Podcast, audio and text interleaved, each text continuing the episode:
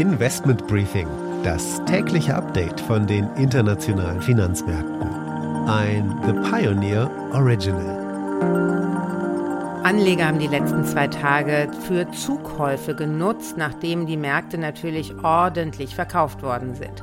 Volkswagen hat den Grundstein für das Batteriewerk in Salzgitter gelegt und gibt sich optimistisch, was die Absatzchancen seiner Elektrofahrzeuge auf der Welt anbelangt.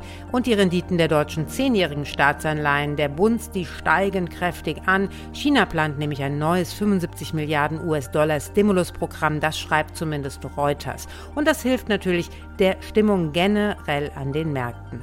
Damit einen schönen guten Morgen aus Frankfurt. Mein Name ist Annette Weißbach. Ich freue mich, dass Sie auch beim heutigen Investment Briefing Briefing mit dabei sind.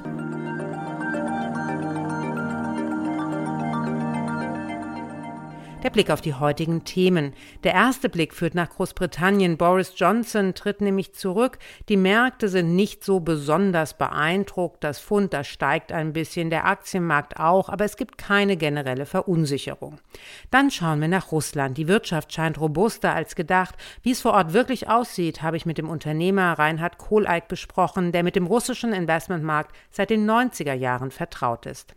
Danach geht es an die Wall Street, wo jetzt zum Ende der Woche auf frische Zahlen vom Arbeitsmarkt geschaut wird. Anne Schwed hier von mir gibt es gleich einen ersten Vorgeschmack auf das, was heute noch zu erwarten ist und mit welcher Stimmung die Anleger ins Wochenende gehen. Und die Aktie des Tages ist Shell. Hier gibt es überraschend Positives. Das sind die Themen heute. Die komplette Ausgabe hören Sie als Teil unserer Pionierfamilie. Damit unterstützen Sie unabhängigen, werbefreien Journalismus. Alle Informationen dazu finden Sie auf unserer Webseite thepioneer.de. Ich hoffe natürlich, wir hören uns schon bald in aller Ausführlichkeit wieder.